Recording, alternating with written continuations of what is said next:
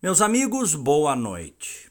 Olha, o Rodrigo Maia teve na última eleição pouco mais de 74 mil votos no Rio de Janeiro, que é um dos estados mais populosos da federação.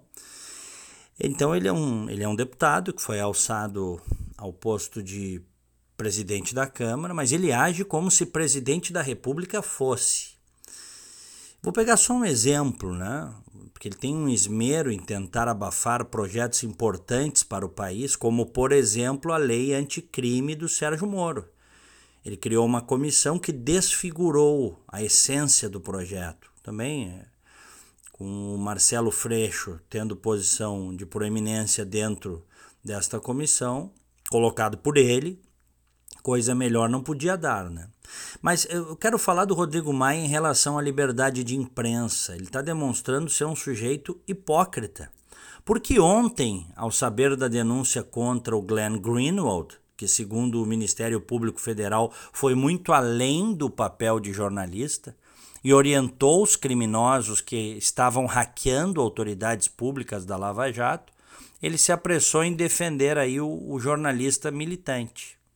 Ele fez um post até dizendo que a denúncia contra o jornalista Greenwald é uma ameaça à liberdade de imprensa, que jornalismo não é crime, que sem jornalismo livre não há democracia. Agora é o seguinte: jornalistas não têm salvo-conduto para cometimento de crimes.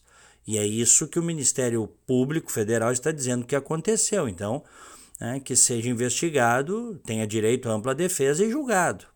Agora, o curioso é que em abril do ano passado, quando ele foi questionado sobre a censura do ministro Alexandre de Moraes do STF à revista Cruzoé, censura essa que caiu depois, o mesmo Rodrigo Maia não só não moveu uma única palha em defesa da Cruzoé, como ao contrário, tentou legitimar essa indefensável censura.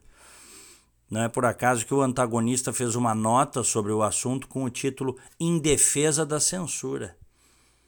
Né? Diz que o, na época ele disse que o ministro tinha tomado a decisão baseado em informações concretas, que era preciso aguardar o desenrolar dos fatos.